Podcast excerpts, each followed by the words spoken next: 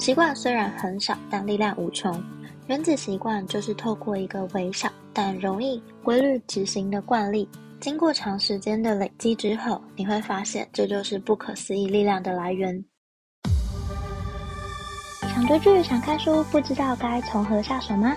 闹书荒、闹剧荒该怎么办？好书好剧听不完，陪你一起读好书、看好剧，一起享受每个精彩好看的内容吧。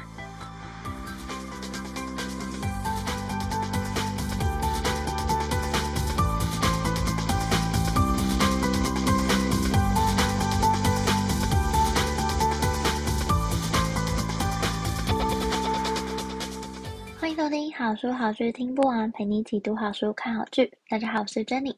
你知道吗？如果每天持续进步百分之一，一年之后你就能进步三十七倍。但是如果每天倒退百分之一，一年后你就会弱到趋近于零。听起来很耸动的言论，但请不要担心，只要你愿意做出改变，就算只有百分之一，也可以慢慢变强大。今天要跟大家分享的书，就是二零一九年出版。却依然屹立在排行榜上的畅销书《原子习惯》。大家也都知道，我并不是一个热爱关注排行榜的人，但因为这本书真的盘踞太久了，我也刚好有机会读到这本书，发现真的很棒，非常励志，也很多实用的心法。相信看完之后，你会很想利用书里的方法开始改变人生。那我们就开始介绍今天的书吧。在分享原子习惯的方法之前，作者说了一个很长的故事。作者说自己在四岁的时候开始打棒球，梦想成为棒球员。有一次高二的时候打棒球，被球棒砸到脸之后，他的鼻梁断裂，头部也有多处骨折，眼窝也碎了，然后进入昏迷的状态。最后恢复意识，也手术成功了。但他开始复健，想再度回到球场上的时候，却发现自己还有非常长的路要走。他其实从小棒球一直都是他生命中很大的一部分，然而这个发现让他非常痛苦，所以在高三的时候，他是唯一一个被球队剔除的三年级学生。他那天在车里痛哭。两年之后，他进入了大学，在那里发现微小的习惯可以造就惊人的力量。大学的时候，他依然成为球员，但是是板凳中里面的板凳。他知道短期之内不可能成为先发球员，所以他努力把重点放在让生活回到正轨。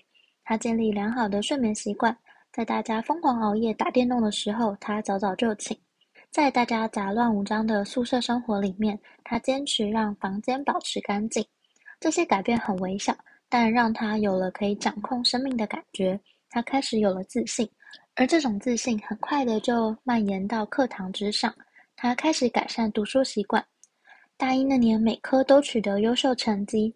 随着学期过去，他累积微小却持续进行的习惯，最后执行出一个一开始无法想象的成果。他养成每周固定重训次数的习惯，体重从七十七公斤到充满肌肉的九十公斤。大二那年球季的到来，他获得投手群中的先发位置。大三那年成为队长。睡眠、读书、重睡习惯，其实到大四那一年才开花结果。从他的脸部被砸，经过手术复健，一直到六年之后，他获选为大学的最佳男性运动员。毕业那一年，他获得了总统奖章，是大学中最高的学业奖项。作者回顾人生，他发现那一次的受伤，让他学会了非常重要的一件事。就是只要你愿意坚持多年，起初看起来微不足道的改变，最终的成果终将以复利计算滚出非比寻常的结果。所以作者发现，所谓的习惯就是规律的执行，而生命的品质往往取决于习惯的品质。习惯没有变，你的结果就不会变。但一旦有了更好的习惯，凡事都有可能。那这本书最重要的就是在分享所谓的行为四阶段。他把习惯分成了四个部分，分别是提示、渴望、回应和奖赏。无论你的起点在哪里，无论你想改变什么，这个方法都会见效。不管你把目标放在健康、财富、生产力、人际关系或以上，你都想要。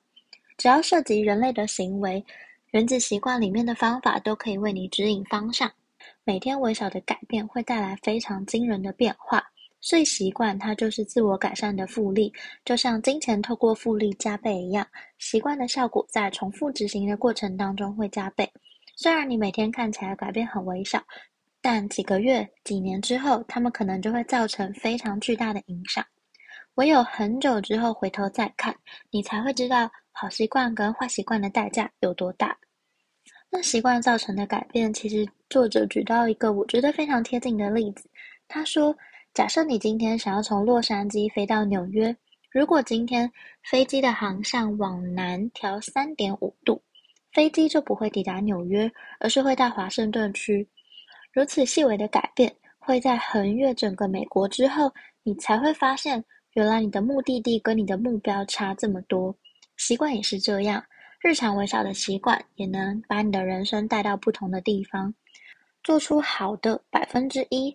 和做出糟的百分之一的决定，当下看来似乎没有什么差别，但是经过一辈子的时间，会决定你是怎样的人，你能成为怎样的人。所以造就成功的是日常的习惯，重点不是你现在有多成功，而是你的习惯是否让你往成功的路上迈进。比起你拥有的成功，你更应该专注于你现在所处的轨道。所以我们得到了一个结论。结果就是你习惯的呈现，你重复什么，你就得到什么。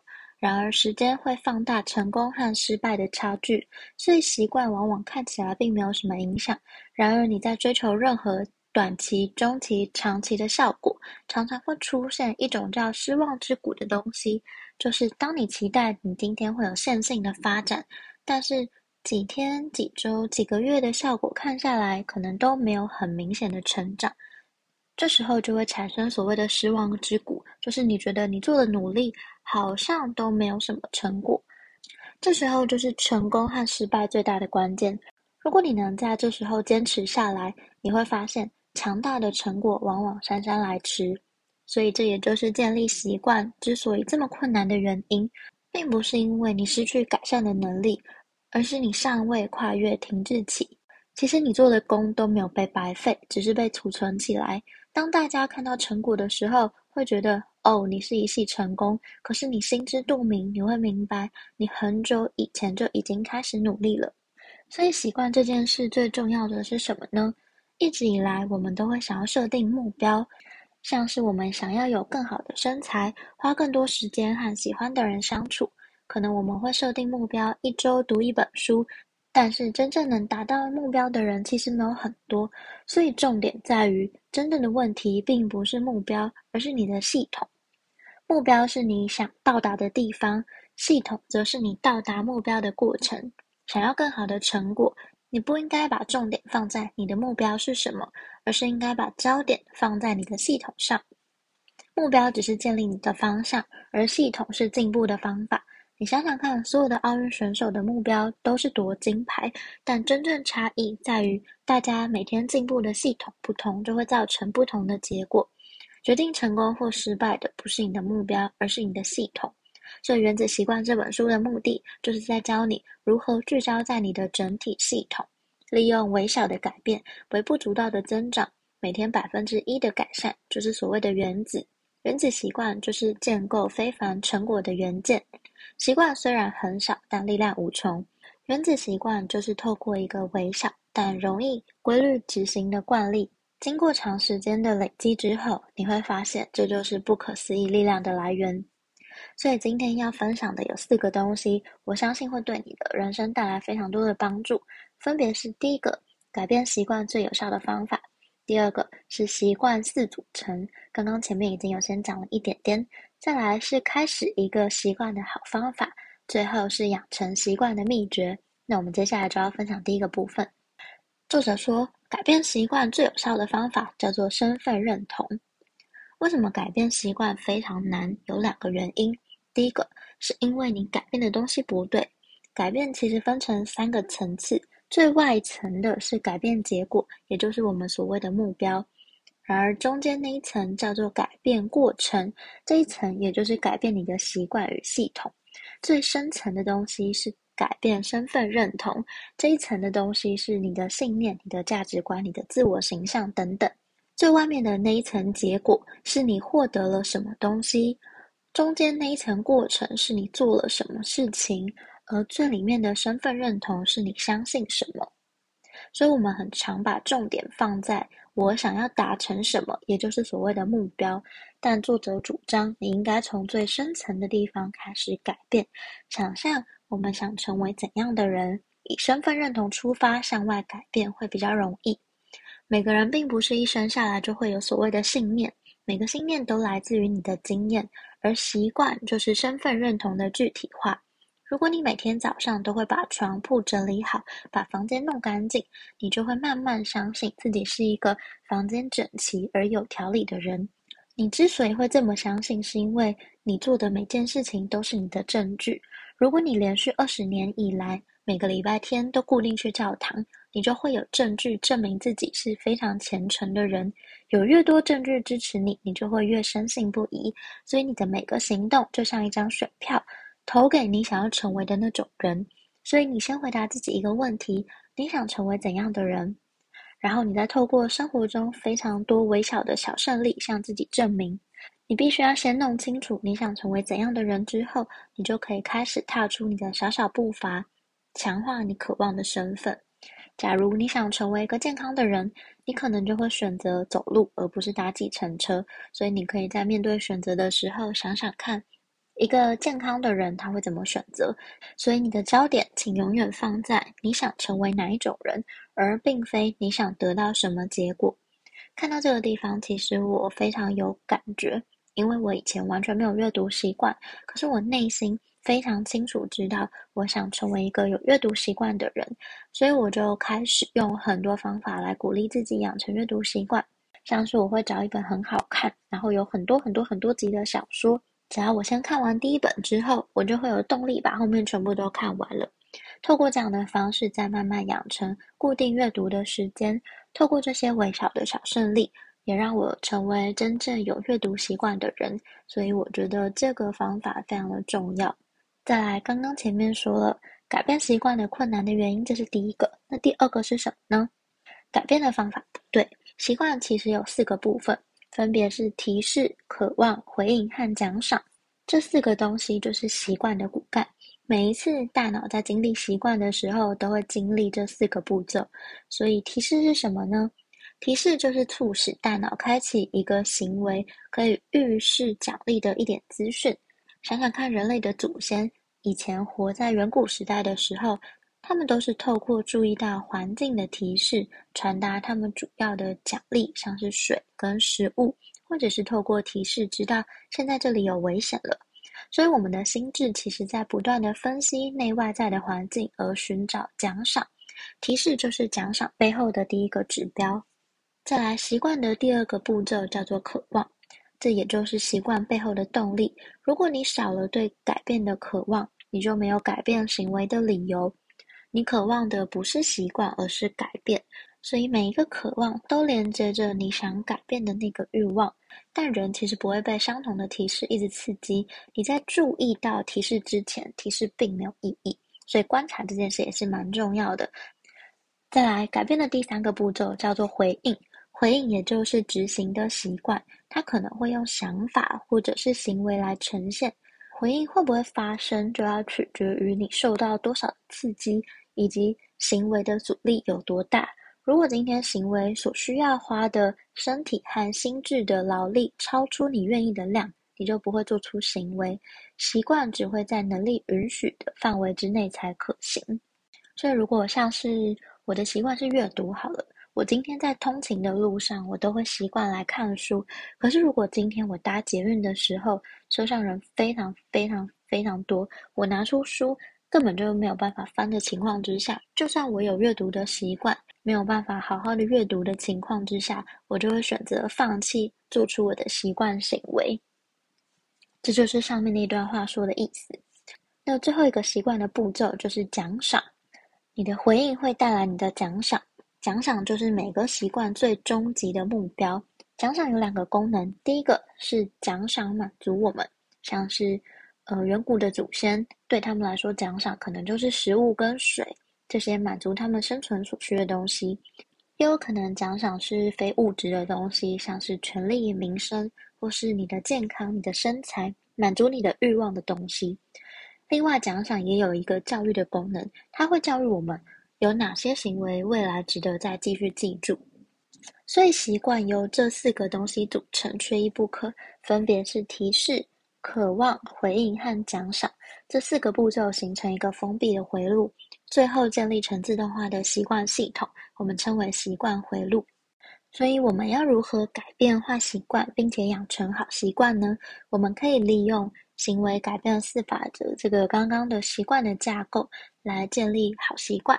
建立好习惯的方法，就是要让提示显而易见，让渴望产生吸引力，让回应轻而易举能做到，让奖赏令人满足。那相反的，破坏坏习惯也是利用这四个架构的相反，就是让提示隐而不见，让渴望毫无吸引力，让回应行为很困难，让奖赏令人不满。无论你在什么领域，面对什么样的挑战，这个方法都适用。只要你回答自己四个问题，就可以建立好习惯。如何让提示显而易见？如何让渴望更具吸引力？如何让行动更轻而易举？如何让奖赏更令人满足？那我最后要分享的是开启一个习惯的好方法。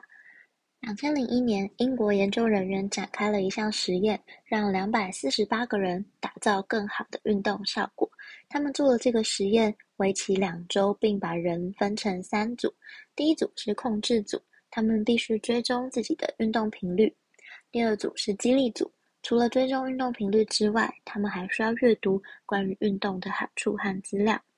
第三组除了跟第二组一样，他们还需要精准地为下一周的运动及时间做出规划，像是他们必须可能要说，下周我会在哪一天、什么时候做至少二十分钟的激烈有氧运动。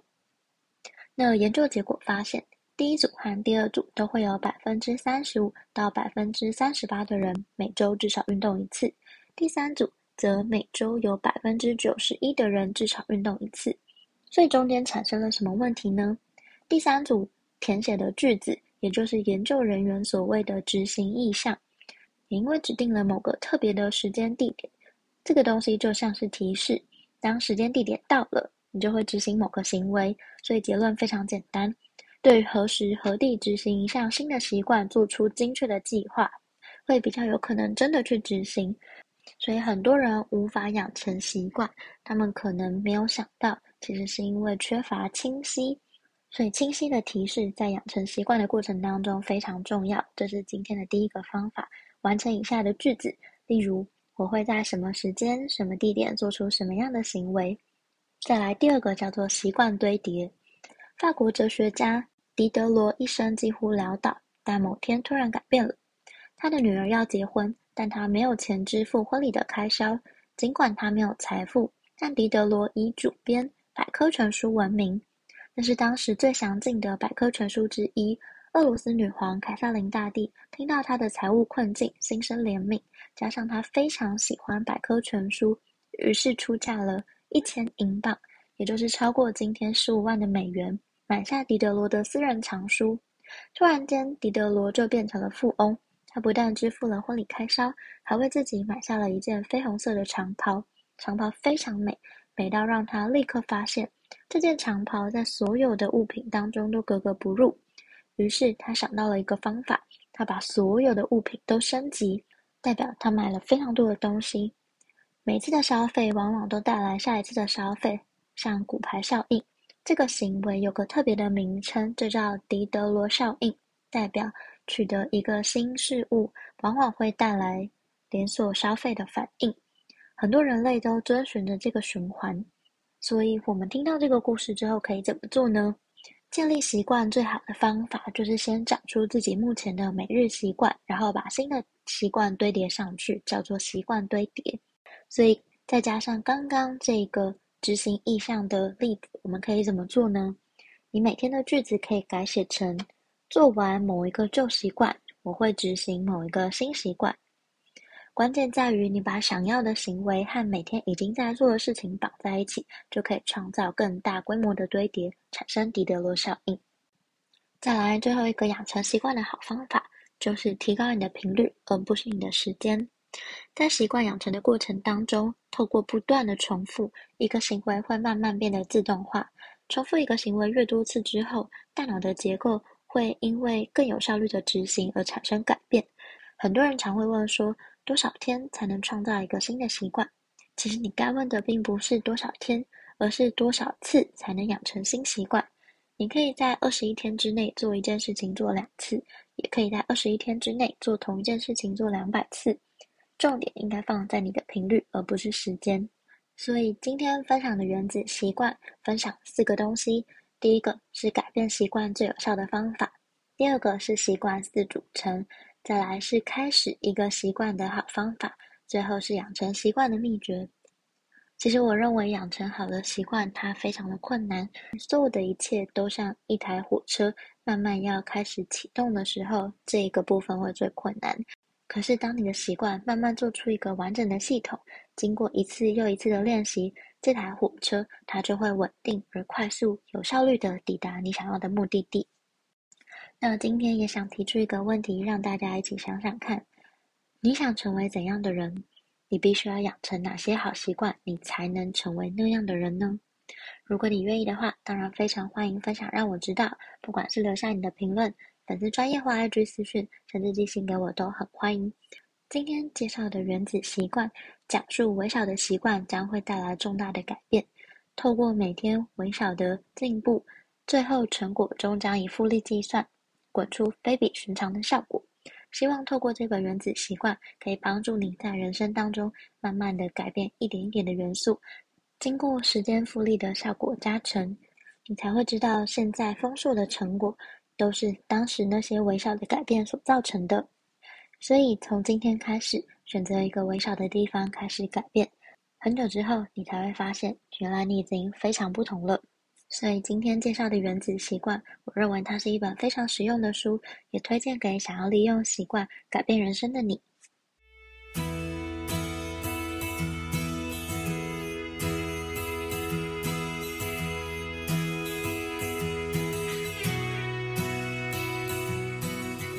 希望你会喜欢今天的分享，也欢迎多多帮我分享给你可能喜欢的朋友。如果你正在收听这一集，欢迎截图分享在你的脸书或 IG Story，并 tag 好书好剧听不完 IG 账号。喜欢的话，也欢迎在 Apple Podcast 给我五颗星好评，并且按下订阅，就不会错过每次更新的最新节目喽。如果任何想对我说、想跟我分享，甚至想推荐我的好书好剧，都欢迎写下评论让我知道，或者到好书好剧听不完粉专或 IG 私讯我，也欢迎加入好书好剧分享会脸书私密社团，会有我。或其他成员近期看的好书好剧分享，不定期也会有社团限定活动可以参加哦。有兴趣的话，欢迎上脸书搜寻“好书好剧分享会”，很欢迎你一起加入。最近我也创了好书好剧分享会的 LINE 社群，嗯，喜欢的话也欢迎搜寻这个名字，并就可以找到我哦。如果想更支持我的话，也欢迎请我喝杯咖啡。真的非常感谢听到这里的你，你的每个聆听、鼓励或批评。都能激励我做出更多更好的节目内容哦！好书好剧听不完，陪你一起读好书、看好剧。我们下期再见，拜拜。